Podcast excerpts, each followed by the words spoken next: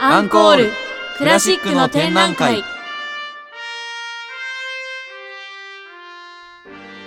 皆さんはクラシックはお好きですか？クラシックと聞くとなんだかお堅いなと考えているそこのあなた。この番組はそんなあなたにもクラシックがお好きなあなたにもとっておきの番組です。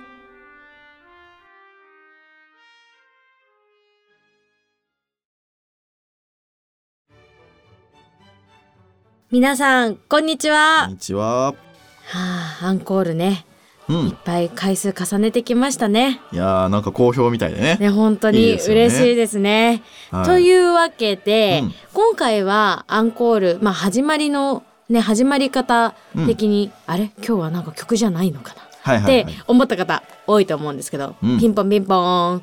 あの、今回はですね、クラシック音楽を皆さんこうやってアンコールで聴いてくださってると思うんですけど、それを聴いてるだけじゃなくて、もっとクラシック音楽に詳しくなった、詳しくなってもらおう。はいはいはいクラシック音楽に詳しくはいはいはいこれになってもらおうと思いまして、うん。それ、あの、クラシック音楽に詳しくなる会の音楽史バージョン。音楽史。こないなだ、かなかすごいですそうね。こないだ学語やったじゃないですか。はいはいはいはい。で学語だけだとやっぱわからない部分って、うんまあクラシックをあの勉強していくとうん。多いと思うんですよね。なので音楽の歴史音楽史をちょっと皆さんにね、ぜひ知っていただこうかなと思ってなるほど。はいなので特別会ではあるんですが皆ん。さんもそれでクラシックにねもっと詳しく詳しくなっちゃいましょうって。何ですかそれ。いやなんかちょっと今さっき出ちゃったんです。間違えたんです。そうそれになってもらおうかなと思うんですけど、まあその西洋音楽まあだからクラシックにおいて、まあ入り口とされてるのは中世音楽だったりとかって結構言われてると思うんですね。でまあそれはまあ理由としては最も古い楽譜とか楽器とかが見つかってるからってとこもあるとは思うんですけど、それよりも前のうん、じゃあ音楽とはうん。一体っていうところも今回は話していきたいんですよね。そうですよね。ちょまあクラシックっていうと、皆さんどういうイメージなんですかね？多分まあバロックとかの音楽から多分うん、ですよね。うん。うんでまあ今現在の近代音楽とか現代音楽まで行くともうよくわかんないみたいな。うん、多分入り口的にはバロックから近代音楽ぐらいまで、うん現代音楽いかないまでぐらいがうん、多分クラシック音楽って言っていいんじゃないですかね。うんうんうんただまあいきなりクラシック音楽がバロック時代にバンと例えばビバルディかなんかがこう始めたってわけじゃないですよね。うん。それ以前にもいろいろ人類っていうのは音楽を接してきたわけなんで。うん。そこら辺の話をしないと多分これ分かりづらいよなと思って。うん。ということで今回はマジでちょっと本当にすごい古いところからな人間はなんで音楽をするのかみたいな哲学的だ。そんなところから話をしてみた方が多分分かりやすいのかなと。うんただこんなところまで深掘っていくと、うんもうこれあの音楽史って言いますけど、はい。まあ、人類史みたいな感じのところもあるんですよね。うんうんうん歴史学のこう領域の一つかなとも思ってて、うん。まあ、古代は別として音楽史のあの古い研究っていうのはうん。あの1600件にうん。ガルビージウスっていう人が「音楽の起源の進歩」っていう本を出してはいるんですけどね。ただそこでもあのいろいろ説は書いてあるんですがうん。まあそもそも人類がなぜ歌うのかをこう考えないと多分始まらないかなと思っています。というわけで、はいえー音楽の話をしていきたいんですがはい。そもそもそのなんていうんですかね我々がなんで音楽を聴くのかっていうのが、うん考えると面白くないですか？結構ねなんかそのうん漠然と音楽をやっぱ聴いて育ったけども、そうですよね。それがなぜなのかって生まれた時から音楽あるじゃないですか。うんだからその疑問にも思わないじゃないですか。うん、音があることが当たり前だったりとか、音楽があることを聞けるという環境が当たり前だったりしますもんね。そうですよね。つまりまあ先輩方がやってきたから、うん。まあ自然と受け入れているけど、うん本来歌とか音楽って、まあなくても生きていけますよね。まあ確かにそうですね。例えば服とかだったらわかるじゃないですか。うん寒いから着る。うん。で、服はずっと着てると汚れてしまう。うん。だから洗濯っていうものが発達した。うん。で、洗濯をいかに効率よくするっていうことを考えて、洗濯機が出た、みたいな。うん。そういう流れは考えればわかるわけですよ。そうですね。ただ、歌って別にまあ生きていくに必要ないし、みたいなうんうん。そもそもじゃあ人類はなんで歌うのかっていうなんで話ですね。歌うのか。なんで歌うのかってわか、どうか思います？なんで歌うのか。でも伝えるためうんだ。からそれこそ、やっぱ言葉を持ってる生き物の中で。言葉として、こう、持って表現できる。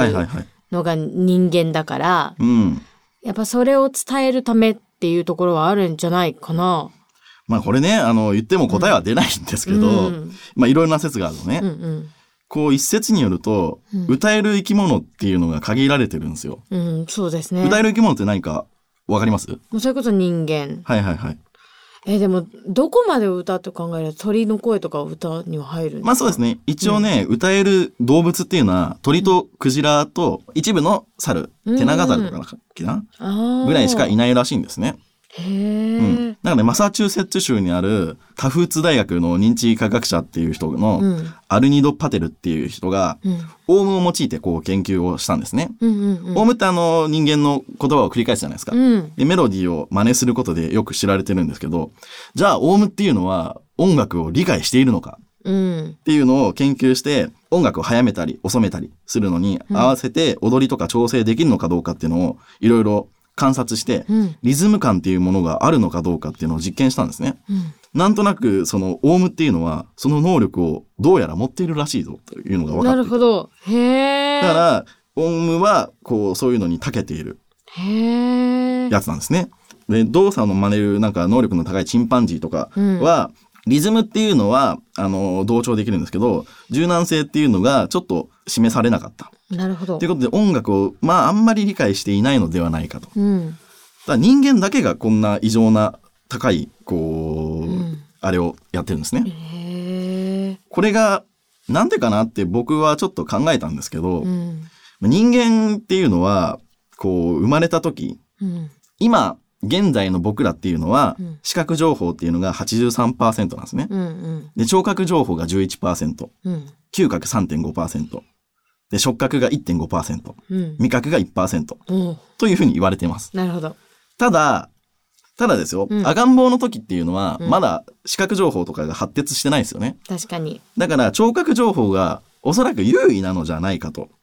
まあ確かにそうですよね。赤ちゃんとかって、ちょっとした音にもはいはいはい。すごく敏感に反応しますよね。で、まだお腹にいる時っていうのは、まあ、それこそ目の、えー開けても同じ風景しか流れないじゃないですか。うんうん。で、まだ目がその見えないわけなので、うん発達してないので、えーほぼほぼ、きまあ、嗅覚とかも同じ状態だからうんうんうん一定なはずですよね。うん。ということで、外部から受ける刺激っていうのは、おそらく聴覚が一番でかいんじゃないかと。はあ、うんなるほどなるほど。だから、面白いんですけど、うん生後3、4ヶ月の乳幼児、うん。100名を対象に、こう研究を行った時に、うん。どうやら音、えー赤ちゃんは音楽を聴かせると、うん手足の、さっき言ったあの、オウムのうん。実験結果みたいなのをやらせるうん。とと、えっ、と、似た感じで、こう、どうやら乗って、リズムを同期させる子が何人かいるらしいんですよね。へえ、そうなんだ。うん。ほとんどの子は動きが少なくなったんですけど、うん。これは偶然じゃねえんじゃねえかっていうぐらいに、うんこう、完璧に同期するような子が結構な割合でいるらしいと。ということで、こう、人間っていうのはなぜかしらよくわかんないんですけど、うん音楽に興味を持っているというか、う。そういう不思議な生物なんですよね。へえ。で、その、こう、乳幼児うんに音楽を聴かせると、発声のフォルマントっていうのが変動して、なんかピッチが高くなるらしいんですよ。なるほど。うんなるほど、なるほど。だから、泣いたりする時もう、んちょっとテンションが高くなったりとか、うーん。あーとかいうのが、うんえっと、普段聞かせないよりか、聞かせた時の方が高くなると。うんうん。そういう研究もあって、あと音楽情報を与えると、なんか周りをキョロキョロうん。見回し、見回して観察したりするんですよね。うーん。自発行の普通の運動っていうのと違う様子が見られて、で、音源がどこにあるのかみたいなのをキョロキョロするような動きも見られていると。ということなので、赤ん坊っていうものは、こう、聴覚に一番敏感、うん。まだ生まれたての時なんかは、まず見目が全然見えてないですから。うん。だから、そっからだんだん目が見えてって、視覚情報が優位にはなるんですが、うん視覚情報優位になるまでは、聴覚っていうのが一番敏感なんじゃないのかと。うん。まあ、これは僕がいいろんな感じを思ってやった仮説みたいな感じですね。まあ、でもそうですよね、なんか結構やっぱ聴覚っていうところが重視されるのもそのこう対峙音楽とかってうん。以前触れたことあるじゃないですか。はいはい。で対響音楽っていうんですかね、このあの胎児の状態の赤ちゃんにそれを持って聞かせてあげると、うん。耳とかいろんなことがあの発達していくみたいな。やっぱ耳でしか情報がないからっていうところですよね、あまーず最初に。そうですよね。結構大きいんじゃないかなと。うん。で、これね、最近の研究だと、うん。あの、ちっちゃい子にピアノきとか習わせると、頭が良くなるみたいなのを言われたことはあるんですけど、うん。まあ、裏付けはなかったわけですよ、今まで。うんうんうん。ただ、最近の研究によると、どうやらそれは正しいらしいぞということが、なんとなく、科学的な見地からも分かってきたっていうらしいんですね。だから、子供には音楽を聴かせましょう。音楽私音楽聴いてたはずなんだけどな。そうなんですか。頭頭よく まあ、そんな感じのが、こう、考えていくとね、結構面白いですよね。うん面白いですね、だから、そういう、やっていうのを考えて、まず、音楽、うん。なんで人間はっていうのは結構面白い話で。確かに。そこから遡るって、なかなかないですよね、やっぱみんな歴史的なところでこう音楽が生まれたところっていうところに焦点を当てがちだけどそれよりもまずなぜ音楽をするのかっていう歴史から。そうですね。だから、意外な、まあ、ことに思われるかもしれないんですけど、うん。あの、音楽が大嫌いでも聴くのも嫌だ。やめろっていう人って意外と少ないんですよ。割といないですよね。なんとなく、まあ、嫌いな音楽とかもあるうんっていうのはあるんですけど、うん好きな音楽も逆にある。うんで、全く興味がないっていうよりかは、まあ、別に聴くのはいいとか、うん聞いて癒されるケースは結構ある。だからうんみんななんかね、人類というのは音楽がどうやら好きらしい。うんうん。あの、趣味のとかの中でも結構な上位に入る。で、それは多分、遺伝子的な話で言うと、うんホモ・サピエンスの時から、うんそういう割合が大きく、最も原始的な一番最古の文化みたいなうんところがあるのかなって思うんですよね。おうなるほど。そう。まず歌を歌う。あーなるほど言葉として伝えるのも含めてってことですかね。そうですね。うんまず文字とかが発達してないと思うので、うんうんまず人々は狩りをする時とか掛け声をしてたりとか、うんあと意思疎通でこうやった時に、こう、なんていうんですかね、みんなで一斉に声を出したりっていうので、まず音楽が生まれた。まず、その人類は、こう、狩りをして食べるわけじゃないですか。そうですね。で、その時に声を発して驚かすわけですよね。うんうんで、あの、いろんな人と協力してやんないと、うん人間っていうのは、例えばライオンと人間だったら、あの、普通に個体で戦った場合にはライオンに負けちゃいますよね。そうですね。だから、グループを組んで、みんなで協力してライオンを倒す。うんで、みんなで肉を狩り終わって肉を取ったらシェアするみたいな。うんだから、協力してやわなきゃいけないわけですよ。うんうんで、そこで、こう、声を出して、わーって脅かして、あなんだなんだって、ライオンが驚いてるうちに、後ろからザクってやって、うん倒すみたいな。うんうんまあ、必要以上に自分らを強く見せかけるために、うんいろんなところからでっかい声を出したりして、うんビビらせるみたいな。うんで、そういうのをやってって、音を出して、で、えっ、と、狩りをしていくわけですよ。で、この狩りを終わった後に、うんみんなで、あの、宴をやるわけですね。うんまあ、インディアンを思い浮かべてもらえばわかりますけど。うんうんということで、ダンスを踊りながら、うんえー音楽を歌いながらっていうのが、多分自然と、多分一番最初の文化の始まりじゃないですかね。うん、それこそあれですもんね。やっぱこう、人間の祖先とかも、ね、そんなに強い、はいはいはい。あの、こう祖先じゃなかったりとかもするから、そういう人たちが音とか、うん。その言葉よりももっとこう、破裂的なものを使って、音楽っぽいものを使って獲物を獲得して。そう、そうなんですよ。で、うん。ダンスと、こう、音楽はほぼほぼ一緒ぐらいに多分発達したと思うんですけど、うん。どっちかっていうと多分ダンスのよりも、あの、歌の方が先なんじゃないのかなと思います。うん、で、歌を始めて、それに乗ってってダンスが始まったんじゃないか。うんうんで、そういうのが文化の始めです。で、音楽。で、その次がダンスですね。うん。うん。で、それをやっていくと、だんだん自然とかが脅威になってって、うんなんか神話とかを人間はこう感じるわけですよね。うん。で、神がなんたらとか、うん自然がなんたらみたいなのの物語を作ると。うん。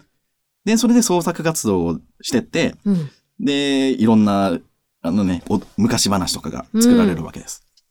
で、それを今度は具現化しようとするわけですよね。うんうんで、ここが、ね、美術が始まると思うんですよね。美術っていうのは、だから神に何かを捧げる時のその偶像だったりとかうん。っていうのが、お供え物。として、うんあの、描いた絵だとか、そういうことですよね。うん。で、その美術が発展してって、いろんなものが、あのー世に広まるようになっていく。うん。で、それらが、今度は合わさるわけですよ。物語と美術と音楽が合わさるわけですね。うんうん。ってなると、これが演劇とかになってるわけですね。はあ、うんなるほど。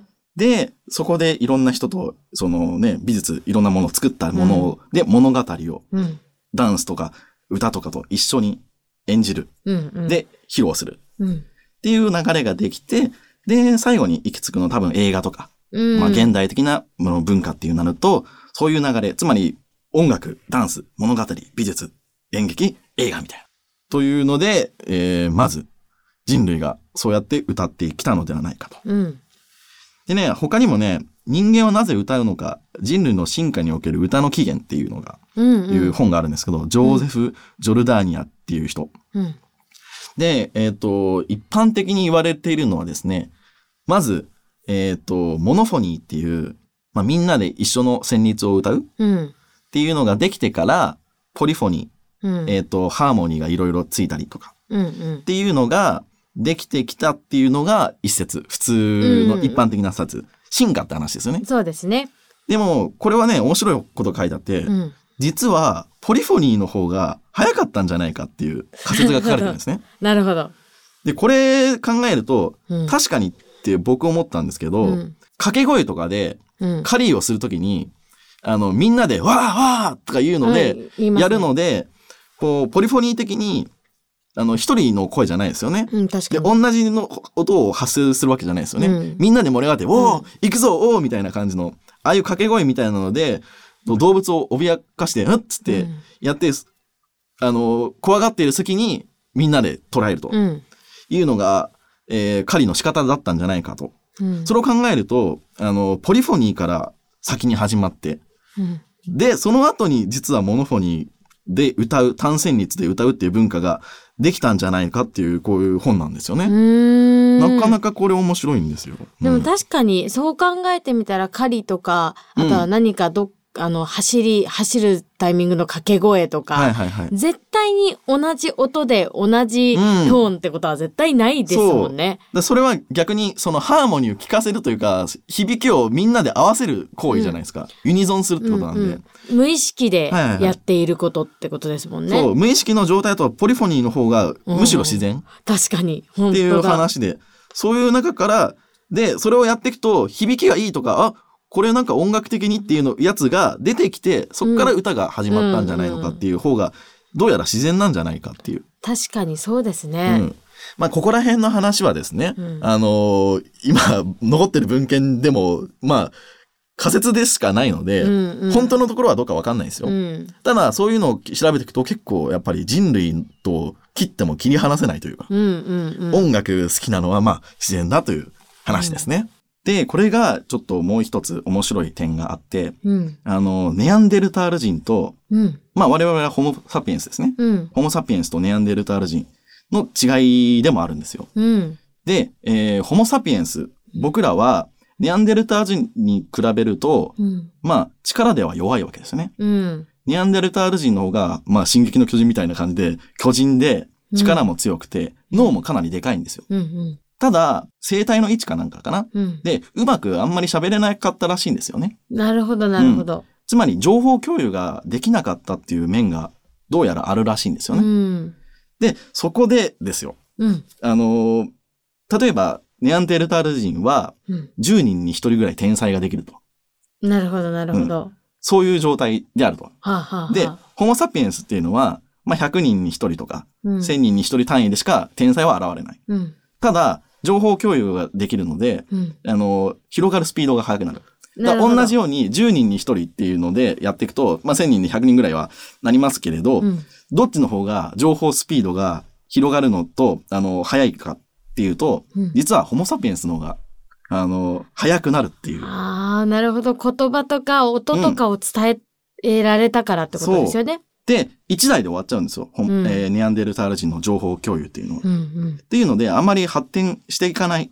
うん。うん。その超人は、それは生まれますけれど、うん。あの、それ以降にはならない。うん。っていう点で、どうやら、ネアンデルター人は滅びましたけれど、うんホモ・サピエンスは生き残ったと。ああ。まあもう一つね、あの、なんですかね、人類が可愛かったからっていうのもあるんですけどね。こう可愛かったから。あの、要は赤ちゃんって可愛いじゃないですか。可愛いですね。で、手助けしたくなりますよね。ああ、助けてあげたくなる。生存本能の一部なんですよ。ああ、なるほど。だから、他にも、えっと、哺乳類とかのやつで、他人のそのうん。子供でも可愛く見える。で、それは世話を焼いてあげようと他の動物もしちゃうんですよね。なんかよくありますよね。他の動物同士とかでも。なんかこう、あの、子猫を犬が育てるとか、うんそういうのもいろいろありますもそうそうんね。そう。それは育てるのが本能レベルで育ててあげたくなる、守りたくなる、その可愛さをうん発して、そこで育ててもらってうんっていう生存戦略なんですよ。一種の。ああ、なるほど、なるほど。だから、このホモ・サピエンスっていうのは、うんネアンデルタール人が何か発明をしたとしますよね。うんうん。そしたら、え、それ、なんてやるの？どうやってやるの？つって、こう、人懐っこく聞くわけですよ。はあ、なるほど。で、それによってさらに発展する、文化が発展する速さが尋常じゃない。うん。それがね、うんなんかこう音楽とかも含めてこう発展っていうところにつなながってくるって思うと面白いですね。うん。で、えっ、と、他にもね、サピエンス全史っていう本。これね、うん有名なユ、ユバル、えっ、と、ノラ・ハラリ。ユバル・ノラ、ノア・ハラリって人ノア・ハが、うんやってる、結構有名な本なんですけどね。うんこれで、えっ、と、ちょっと今日も持ってきたんですけど、うん。今のサピエンス、ホモ・サピエンスが残った原因っていうのをうん。か書いてある本なんですけど、うんうん。まあ、なんでこのホモ・サピエンスっていう種族が、あの、残ったのか。うんこれわかります？え？なぜ？なぜ残ったか、だって、あの、取るに足らない動物なんですよ、僕らって、実は。あ、まあそうですね。あの。恐竜とかがいたわけですよ。うん。それなのになぜか打ち勝ってきて、うん食物連鎖の頂点に近いような。感じになってるんですけど、これはね、面白い感じなんですけれど、うん。実は、あの、想像力、虚構とか架空のことを。語ったり、うん共有することができたから、それによって、はあえー、なんか、意思疎通の方法が変わったと。認知革命だという話をしてるんですね。なるほど。そのうん現実的なところだけではなくて、はいはいはいこのイマジネーションだったりとか、うんいろんなところでこう未来を見えて、こういけたからっていう。そうなんですよ。なるほど。だから同じエンジン類、あの、うんアウストラロピティクスから始まるエンジン類で、うんどう考えても今のホモ・サピエンスより、あの、体力的にも、うんあの、優れてる種族がいたわけですよ。うんうんなのに、そこら辺を全滅させて、うん。うん。あの、残ったのがホモ・サピエンスだと。うん。うんこれはそういう想像力とかで、危機管理とかそういうのをなんかいろんなので共有することができたと。うんうんだから、そういう自然に対するなんかよくわからない、うん。うん。あの、想像できないものは、他の種族だと、うんあの、想像できないんですよ。だから神という存在がわかんないんですね。なるほどなるほど。これが芸術にもつながってるんですけど、うんドイツのシュターデンの洞窟で発見された、うん。あの、ライオン人間っていう像があるんですね。ほこれって、あの、体は、あの、人間なんですけど、うんライオンのう。形あ、。本当だ。はい。本当だ。今ちょっと図を見せてますけど、うん。こういうのって、実際には存在しない動物ですよね。まあユニコーンみたいな。そうですね。はい、恐竜とか、うんうんあの、えっ、と、ドラゴンとか。ドラゴンとか。そういう、えっ、と、架空のものを想像できる。はあ。豊かなことがあるから、それがたまたまこのサピエンス、ホモ・サピエンスには備わっていたから、うん。それによっていろんなことがっていうことの一つなるほど。はい面白い。があるらしいんですね。そう考えると、すごくホモ・サピエンスって芸術的ですね。そうなんですよ。うん。すごい芸術。だから、そこれが、えその音楽も、うんえっ、と、やっぱりそういうののイメジネーションにつながっているのではないかと。そうですね。うんそう考えるとすごい。だから、他の種族に比べて、うん。その音楽に興味を持っているっていう、うんなかなかね、面白い、うん。えっ、と、種族になっていくと思います。うん。で、全然、あの話が全然、まだクラシックの苦の字もなってないんですけど、いや、まずでも、うんそう、そう考えると音楽っていうものができて、うん芸術っていうところに、こう、なんだろう、あった人種というか、その、人類だったっていうことですよね。元、元が。うん。もしかしたら、私たちホモ・サピエンスのその先祖たちが、ホモ・サピエンスじゃなかったとしたら、もしかしたら音楽は生まれてないかもしれないという。かもしれないですよね。うんそこら辺がね、面白くって。もっと戦いしかやってないかもしれない。かもしれないですよね。うんうんで、あの、食うだけでうん生活してるかもしれないというう。ん。音というものに何も反応してなかったかもしれないっていう考えるとね、すごい面白い。そう。ただね、生物学的な観点からも、歴史学的な観点からも、うんまあ音楽っていうのはそういうのでも、最古の文化ではありますし、うん。なかなか面白いところです。うん。ただ、やっぱり、えー歌があっただろうっていうのことは分かってますが、うんその、残ってないですよね、やっぱり。そうですね。あの、確かね、ドビュッシーのの回でも言ったと思うんですけど、あの、もう失われてる文化が多くって、うん、最初は、こう、歌だから、うん口で伝えるっていう口伝でしかないと。そうですね。身につけて覚えることで、もう歌も多分はいはい楽器とかも、今も結構そういう文化が残ってる国はありますよね。そうですね。だからそれが民族音楽とか、うん伝統で引き継がれた音楽、うん昔からやってるその、うん昔話的なのの音楽みたいなのはありますけど、童謡みたいなやつですね。うんそういうのは、だから、口伝で残ってはいるけど、うん誰が作ったのかとか、いつ作られたのかっていうのは、正式にはわからない。うん。で、現在ね、あの、一応、なんか認定されている最古の楽器うんっ。ていうのは、なんかドイツの洞窟で発見されたうん。4万年前のハゲワシの骨とか、マンモスの牙から作られた笛らしいんですよね。へえ。まあ、これ通称ね、ホモサピエンスの笛って呼ばれてるんですよ。へえ。ただなんか音は吹くことが、笛が、ね、吹くことはできないっぽいんで、うん本当に楽器だったのかどうかはわからないです。偶然穴が開いてたかもしれないですだ。からそれを見て、うん人類が想像しただけかもしれないってこそうですね。だから本当のことはわからないでうす。ん。多分、うん。それより前に、まあ、旧石器時代うん。まで遡るときに、うんなんか打楽器が一番さやっぱり最初にスタンダードなので、何か作られたんじゃないのかって考えるのが多分一番まあ、だと自然なですよね。普通に考えたら。ところですね。うん。あれですよね。笛、笛が残ってたって思うとちょっとなんか面白いな。なんか鳥の声に近いじゃないですか、笛って。確かに確かに。それこそなんかフルート私習い始めた時とかに本当に鳥と会話ができるなって思ったんですよね。で、先生からも鳥の声に近い楽器だからって言われた時に歌に一番近い木管楽器で。で、鳥の声に一番近いって言ったらさっき言ってた、うんあの、音楽として、こう、あの、歌を歌える動物は、そのホモ・サピエンスと、はいはいはいあと鳥鳥とっていうのが、あ、結構でもここでリンクするんじゃないかなってふと私のイマジネーションというか想像で思いましたね、今。まあそうですよね。だからうん鳥からヒントを得て、なんかね、作ったとかもあるかもしれないですようん、ね。かもしれない。うん。面ピヨピヨ白。ないるから、ああいう音っていうので。ヒューってなるような音をっていう、うん。鳥と話そうと思ったのかもしれないし、そう考えると面白いですね。そうなんですよね。うん。という、まあ、いろんな歴史があるわけですよ。うん。まあ歴史考えるとね、面白いですよね。うん。面で、白い一番ね、えー現時点で一番古いとされている歌も一応見つかってはいるんですけど、うんうん。これがね、3400年前ですね。3400年前。賛美歌らしいです、どうやら。教会音楽ってことですかね。どうなんですかねよくわかんないんですよね、実は。で、これ、ね、シュメール語っていうので書かれてて、うん。1950年かな？うん。に発見されたんですけど、うん。なかなか解読できなくって、うん1920あ1972年に一応解読をされたらしいです。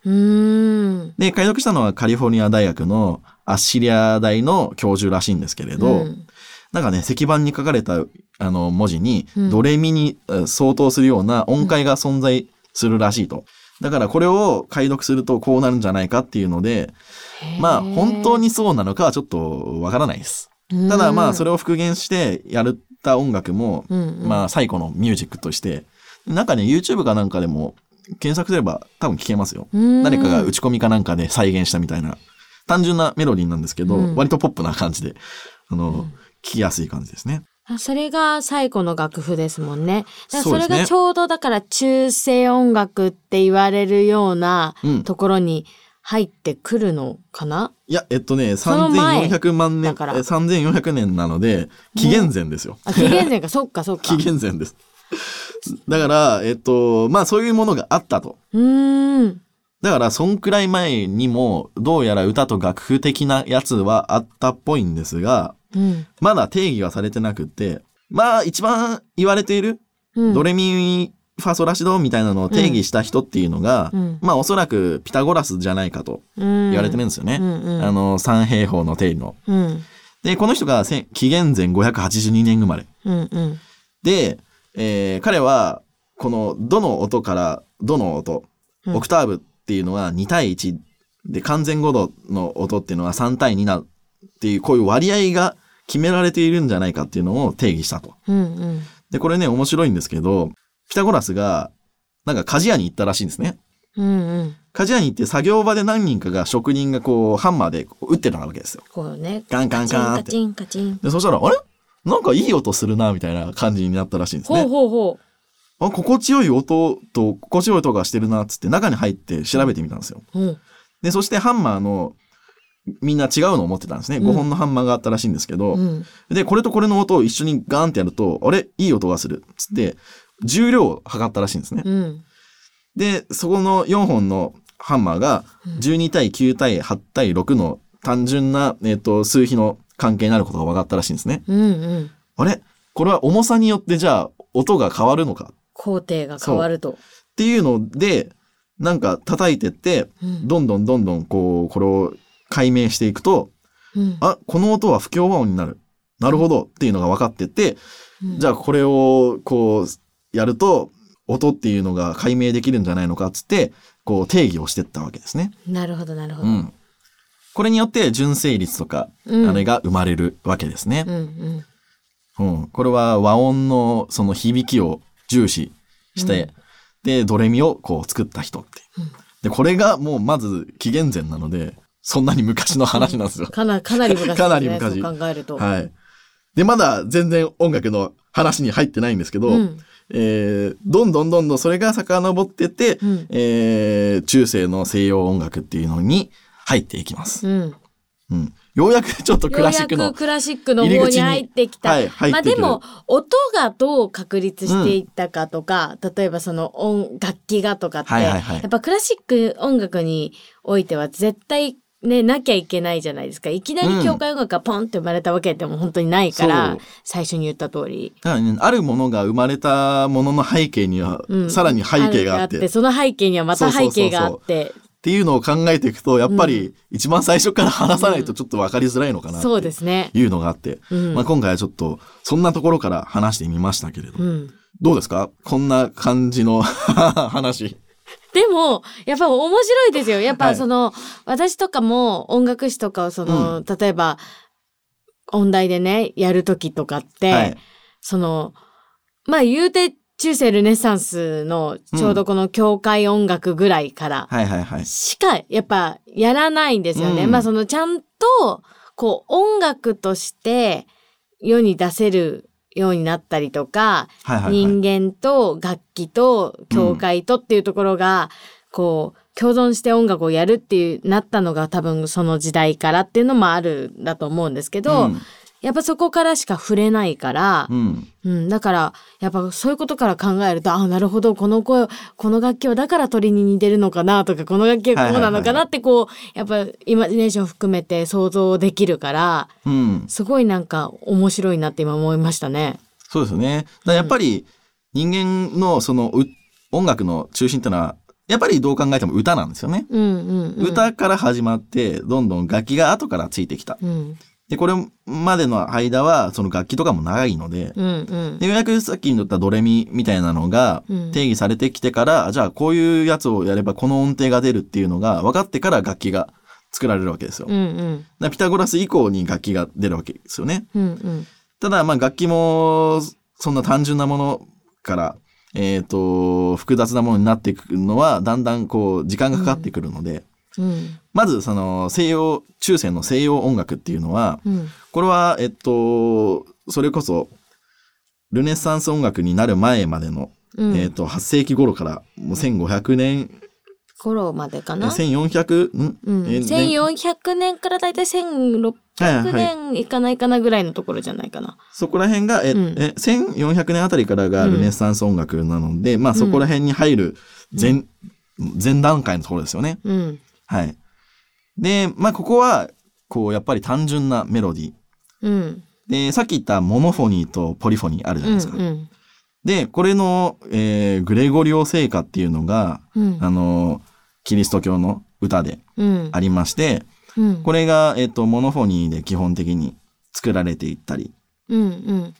でモノフォニーっていうのは、単純な音をみんなで一緒にハモって歌いましょうって感じの曲ですね。うん。うんまあ、ゆ、ゆ、なんですかね。幼稚園かなんかにみんなで一緒に歌いましょうみたいな感じで。ありますね。はいはいあれはモノフォニーですね。そうですね。うん。ただあれはあの、伴奏があるのね。うん。うん。あの、ちょっと違うんですけど、うん伴奏がそれが何もないっていう状態のやつですね。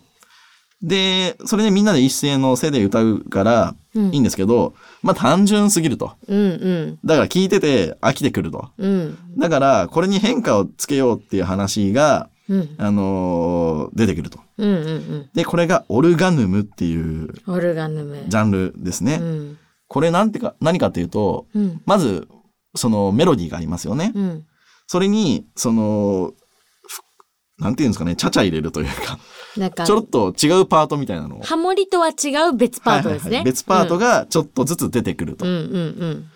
で、そういうのが、モノフォニープラスオルガヌムっていううん装飾部分の音をね、どんどん増やしていって、で、あのー音楽が単純なものからちょっとずつ豪華なものになっていくと。うん。うん。ただ、これやると、あのーリズム感のないやつとか、どうやってリズムをっていうのが、あのーここ、いろいろ複雑になってくるので、うん。これは、まあ、こう、まとめないと、うん。へらいことになるぞっていうことなので、表紙とかの決め方が、こう、どんどん確立されていった時代ですよね。で、これあの、ドビュッシーの回とかでも言いましたけれど、うん。この時に、えっ、と、1000年ぐらいか。1000年ぐらいの時に、ようやくその、寄付法のうん。音楽の、その、こんな感じで、こう、楽譜に書きましょうみたいな。やつが、だんだんできてき始めたうん。時期ですね。で、だんだん、えー複雑になっていったと。まあ、ちょうど本当にそうですよね。千年前とかまでその和声とかっていう、うん。この今言ったこのオルガヌムもそうですけど、はいはいはいこういう、まあ概念とかすらなかったわけだし、うん。その伴奏をするなんていう多分きっと概念もそうですね。伴奏とかなかったですよね。ね。うん。そう、それこそさっき言ったリズムとか、はいはいはい。表紙を取るっていう概念もうんなかったから、一つのその音の長さとかも明確に決まってたわけでもないし。そうですね。うん。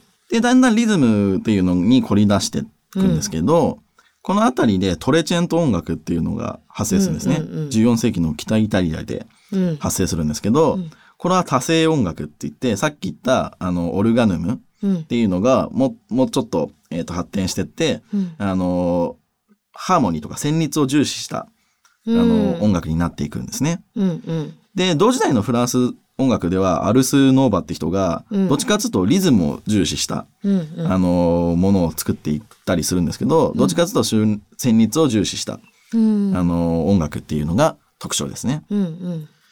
で、これがどんどん発展してって、ルネサンス音楽につながっていくとうんうんうん。いうことになります。まあ、歴史ですね。そうですね。あれですよね。オルガヌムってもともとその聖歌、その賛美歌に、ちょっとこう、はも最初はハモリみたいな感じでつけられてはいはいはい。きて、で、確かなんかその中盤、まあ中期っていうかだんだんこう発達していくごとに、ハモリじゃなくてチャチャを入れるようになってはいはいきはいはいはいて、で、そしたらなんか、聖歌よりもオルガヌムのメロディーの方が、あうんの主張するようになってきて、で、作曲家がちょっと主張し始めて、っていう風になってきて、なんかちょっとこう、出来上がっていくんですね。和声的に確か。そうですね。うん。テンポとかを変わ、変えたりとか、元のテンポを、まず元々ある聖歌っていう、その教会音楽のテンポを変えたりとかうん。し始めたりしますよね。で、ここでようやくルネッサンス音楽ですよ。ルネサンスようやく入りましたね。よう、本当にようやくですよね。まあ、中世音楽っていうところで。まあ、中世音楽、兼、まあ、中世ルネッサンス音楽って言ったりしますけど、うん。まあ、この時代さっきあの、教会の音楽とか賛美歌って話もオルガノの時に出たと思うんですけど、あれですよね、教会支配っていうか、こう、教会がうん民衆を支配している時。代、まあちょっと難しいことにはなってくるんですけど、まあ多分当時とかあんまりなんか娯楽って言われるなんか楽しみとかもないし、科学的に進歩しているものもあまりなかったから、うん。やっぱ人たちはね、その市民たちは、まあ言うと地震だとか、うん天災って言われるような雨とか、そういうことに結構怯えてた時代だったんですよね。で、まあ、あの、怯えて、明日が怖いって、などんどん一日年を取っていくだけで明日が怖いっていう、こう死をこう恐れるように、あの、頭良くなってきたんで、死を恐れる毎日がこう続いてて、そこで、キリスト教の教会がうん信者になれば、その、はいはいはい。人々の生活をもう、生きてから死後まで支えますよって。うん。あなた方はそれを教会が保護しますよ。あなた方のことを保護して差し上げますと言って、まあ、布教活動をするんですよね。うんで、天国というものがあるんだとうん言って、こう、布教をしていくわけなんですよ。はいはいはいで、やっぱ市民的には、こう、毎日怖い怖い思いをしながら生きるよりも、そこを信じた、この魅力的な世界を信じた方がいいと思って、やっぱ教会にこう、入って、うん。行くわけですよね。で、まあその教会のそこの中で行われていたものがずっとこう発展してきて、うん。で、ルネッサンス音楽。そのちょうどまあ17世紀とか、まあ以前とかはね、歌とか合唱とかが多かったものがだんだんちょっとこう変わってくるっていうところですよね。そうですね。そう、結構なんか時代背景的にも難しいところではあるんですけど、まあその中世のそのルネサンス音楽の、まあ中心地としては、うん。フランスがい。やっぱりね。やっぱり多くって、それこそフランスには楽派がめちゃめちゃいっぱいあるんですよ。うんまああの、ちょっと楽派っていうところでね、なんか触れたいなと思ってるんですけど、はいはいその子に結構、あの、いろいろジャンルが変わってくるので、うんまあ、フランドル楽派、まあ、あとはブルゴーニュ楽派って言ったりするかなっていうのがあって、そこで、まあ、有名な作曲家が、一応有名なのかな私たちその歌、特にうん声楽をやるっていうところで、正直教会の音楽というのは捨てきれないんですよね。うん。それこそ先ほど、あの、内田さんが言ってくださったように、歌から始まってきた、人類が歌を歌うことからが、歌という楽器から始まってきたっていうところもあって、やっぱ歌を身につけて覚えて音楽を伝えてくるっていうのをしてきた時代が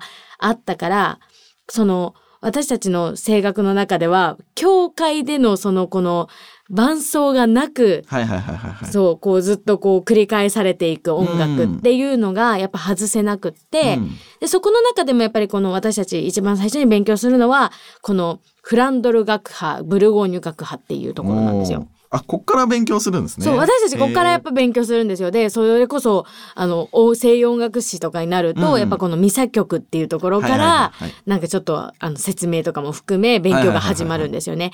で、私たち声楽の中で結構有名なのは、とギオーム・デュファイっていう人がいて、はいで、多分、ほとんどの人が誰って感じだと思うんですけど、一応でもね、ルネッサンスのバッハとも言われてますよね。そう、もう、デュファイは、正直、あの、外せないんですけど、うん。そのまあ、デュファイって、あのまあ、ミサ曲、まあ、ミサ曲ってまず何よっていうところもあるとは思うんですけど、まあ、その、うん。キリスト教で、カトリックの教会ですね、プロテスタントではなくて、はいはい。カトリックの教会で、感謝の、その、まあ、お祭りの時とかに使う、あの、声楽曲をミサ曲って言うんですけど、そのミサ曲を結構多く、うん。あの、まあ、作曲をしてるんですね。うん。で、まあ、そのデュファイが、その確立したであろう、まあ、そのミサ曲の形態っていうのがあって、うん。その、循環ミサ曲っていうのが。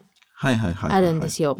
まあ、言うと、ミサ、ミサ曲のその各楽章のその統一をしていくうん形態の、まあ、ミサ曲なんですけど、それをよく、あの、たくさん書いていて、うん。あとはまあその声楽曲というところで、まあ、モテットっていうのだったりとか、うんあとはまあ世俗作品っていうとちょっとあの難しい言葉になっちゃうんですけど今でいうシャンソン、うん。うん、あのみんなが歌うようなこのシャンソンとか。バラードとかそういうのを結構多く作曲してるんですよ。うん。そうでだからまあちょっとこのフランこのルネッサンス音楽の中ではフランドル楽派のあのギヨーム・デュファイはうん外せない作曲家だったりしますね。うん。あとはまあそのフランドルまあフランドル楽派初期フランドル楽派がデュファイだとしてはい。もう一人ジョスカン・デプレっていう人がいてはいはいはい。これなんかちょっと面白くてあのん去年のね2021年は、あのまあ、この古楽ってよく言われるんですけど古楽界で、はいはいあのデュファイがあの没後500年だったんですよちょうど2021年が。はいはいはい。そうだからもうあのこういう系のあの、あの楽派含めたこのルネッサンス音楽の古楽界ではもう盛り、大盛り上がりで盛り上がるんだ。いや、どこでも結構いっぱいいろんなところで はいはいはいはい古楽使ってデュファイの、あの、あ、デュファイじゃない、デプレの、うん。あの、演奏をたくさんやってたんですよ。だけどあんまり知られてないから、うんまあ、ただ、有名なところとしては、デプレは、あの、レオナルド・ダ・ヴィンチがはい肖像画描いてて、うん。音楽家の肖像っていうので、まあその、それの元になったのがデプレじゃないかって言われているたりと。かするんですよね。うん。そう。だからね、結構デプレの曲っていうのは面白くって、アベマリアとかありましたよね。ありますね。あとね、なんかね、未作曲でね、ラソファレミっていう曲があるんですよ。本当にもう単純な音の並びだけでこう表現したんですけど、ああ、もう天才だなって思うようなうん。曲があったりだとか、あと有名どころだと、あの、死体を歌えっていうのがあって、パンジェリングアっていう曲があるんですけど、うん結構難しいんですけどね。はいはいそう、はい。なんかその曲とかがあったりとかして、まあ、ちょっとこの時代の作曲家としては外せない。で、じゃあ、フランスでしかうん。こういう音楽が栄えなかったのかっていうと、うん。まあ割とそうでもなくって、はいはいはいイ。タリアとかでもやっぱ栄えていて、うん。まあ、高校ら辺になると少し、あの、有名な作曲家が出てくるんですけど、うん。私私は有名だと思うんですけど、クラン、クラウディオ・モンテベルディって知ってます？ああ、モンテベルディ聞いたことありますよ。そう、モンテベルディ。あんま曲はし知らないんですけどね。そう、でも、モンテベルディは、じゃあなんで有名かっていうと、はい。最古のオペラを作ったって言われてるんですよ。で、ちょうどモンテベルディの時代って、バロックにもかかるうん。時代なんですね。この後の中世ルネサンスからバロックにかかる時代のところのバロックのところで最古のオペラを作ったよって一番最初のオペラを作ったんだって言われていて、結構ねあの寿命が長い方というかあの長年あ、生きそうなんたんですよね。よね。1567年から確か1643とかぐらいまで生きてる。な76歳。そうだからその時代ではすっまでですよねごい、あの長生き。うん長生きだな。そう、だからちょうど本当に教会音楽とかがこう主流になってきた教会支配があるようなところから、こうどんどんどんどん、あの、それがなくなっていく時代まで生きたところで、オルフェオっていう、はい。そう、オペラを作っていて、うんで、も、この作品って多分、まあこれからの、その、それ以降の、まあ、オーケストラとか、その、作る人たちの中で、だいぶ革新的だったんじゃないかなって言われていて、なんかサンダーシートってわかります？サンダーシート？かっこいいですね。そう、雷の音を鳴らすために、なんかこう、あの、使われる楽器なんですけど、うんそれが本当に世界で初めてうん。使われたんですよね。だからこうやっぱオペラとしてもなんかすごく位置づけすごいあ、のまあ言うとちょっとプレオペラとか言われたりとか、うんあ。と初期バロックとも言われるところにかかってくる作曲家がイタリアでは誕生していたうん。という感じですね。そうですね。オペラですね。まあ一応なんかね、ヤコポ・ペイリがうんダフネっていうのが一応作ったのが一番最最初とは言わわれてますが、なんか楽が潜在しないんですよね。現存している最古のオペラはオルフェオとは言われてますね。うんうん。だからまあ、やっぱ高校ら辺からだんだん音楽の形が楽器が発達していくっていうところも含めて、教会音楽じゃなくってそのまあ富裕層を中心なんですけどうん。その広がっていったそのちょうどルネサンス音楽ってなると、うんやっぱちょっといろいろ音楽の変化が大きく出てくるところではありますよね。そうですね。まあ、ルネサンス音楽のね、特徴っていうと、まあ、その前までの時代と比べて、うんよりこう、金星となんか調和みたいなのを、うんまあ、重視したうん音楽とは言われてますよね。うんうんだから、さっき言ったように、モノフォニーとか、オルガヌムっていうのは、あの、あるんですけど、モノフォニーとオルガヌムって、あの、バランスが悪いわけですよね。うんあの、オノフォニーの方の部分の方が、まあ、メインというか、メインとサブみたいなな感じになっていくので、うん。これは均整取った方がバランスがいいんじゃないかみたいな感じの、うん。こう、やって、どんどんどんどん、模倣っていう、なんかね、うん。やり方とかを、さっき言ったそのデュファイとかが、うん。いち早く取り入れるんですよね。うん。で、この、さっき紹介したジョスカン・デプレとかが、うん。通模倣様式っていうのを完成させて、これあの、カノンの原型ですよね。原型というか、まあ、ほぼカノンですよね。うんうん完全な追いかけっこをするんですよ。うんで、まあ、あの、まあ、それによって、うんなんていうんですかね、いろんなその複雑なハーモニーっていうのが出来上がっていくと。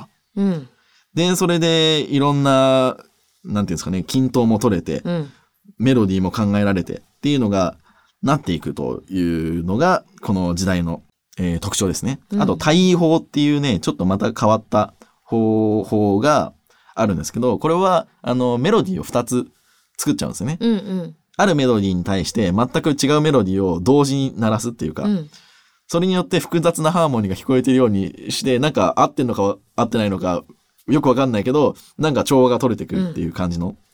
これがあの、完全なカノンだと追いかけっこ全く同じフレーズをやるんですけれど、うん全く違うメロディーをやることによっての効果が出ると。うんうんこれがなかなかね面白いんですけれど、うんこれね、うまいこと作らないと不協和音が鳴ったりとかうんするから、その、まあカノンもそうなんですけどね。うんカノンも全く同じ追いかけっこをするわけですよ。うんだから、さっき、えっ、と、やったフレーズが下のパートあるから、上のパートを書くときに、うんこのフレーズの上に成り立つ次のパートを考えなきゃいけないんですよね。うんこれをどんどんやっていくから、カノンの作曲も結構難しいんですけれど、この対位法っていうのは、そういうのを追いかけっこじゃないので、うん考えがえーうまいことやんないと、単なるごちゃごちゃした感じになってしまうと。っうんていうのを、まあ、こう取り入れたのがこの時代の。一応ね、対応法とかは、そのババッハとかもよくよくやってるんですよ。うんやってますね。でもバッハは、だから、このルネサンス音楽とかっていうのは、バッハの時代だと古臭い音楽なんですね。うんもう、す過ぎた音楽なんですけど、うんあえてそれを取り入れたっていうことなので、バッハっていうのは、それまでの音楽を体系化した、うんうんあの、古臭いのから最新のまで、うん新しい斬新なものまでを含んだ総合的なことをやってるわけですね。うんうん。っていうことなので、まあ、ルネサンス音楽にも影響を受けてると。うんで、ルネサンス音楽はさっき言ったような、こんな感じの、えー、と、音楽になっていくと。うん面白いですよね。こう考えると、うんやっぱもう確かにこうバッハとかと例えばロマン派だとねショパンとか、いはいはいはいろんな作曲家がいますけど、うんこの中世含め中世以降をたどっていくと、うんあもしかしてこうなのかなとかいろんなイマジネーションも膨らむし、うん。ねいろいろ音楽の見方変わってきますよね。そうなんですよね。うん、なのでねまあここもこういうことも踏まえて、うんぜひね、まあ、あんまりちょっと中世とかバロックの音楽っていうのは取り上げてきてはいませんがぜひ、そうですね。なかなかね、残ってなかったり。難しいんですよねあの再現が難しいんですよね。うんあと歌物が多いので。うんうんなのでまあね後々ね何かしらの機会でね取り上げられていけたらいいと思うんですけど、はいまあ、そういうことも踏まえてちょっと興味を持ったらぜひねあの YouTube とかでも聞いていただけたらいいですね。うん、そうですね。で、ここから先ね、あの、あなんかバロックとかの話になっていくので、うんまた続きはちょっと、う今日だとこれもう今何分すごいこれもう1時間ぐらいかかったんじゃない？か。話してるますそう。だから、1時間ぐらいかかってるよね？うん、かかってる、かかってるって。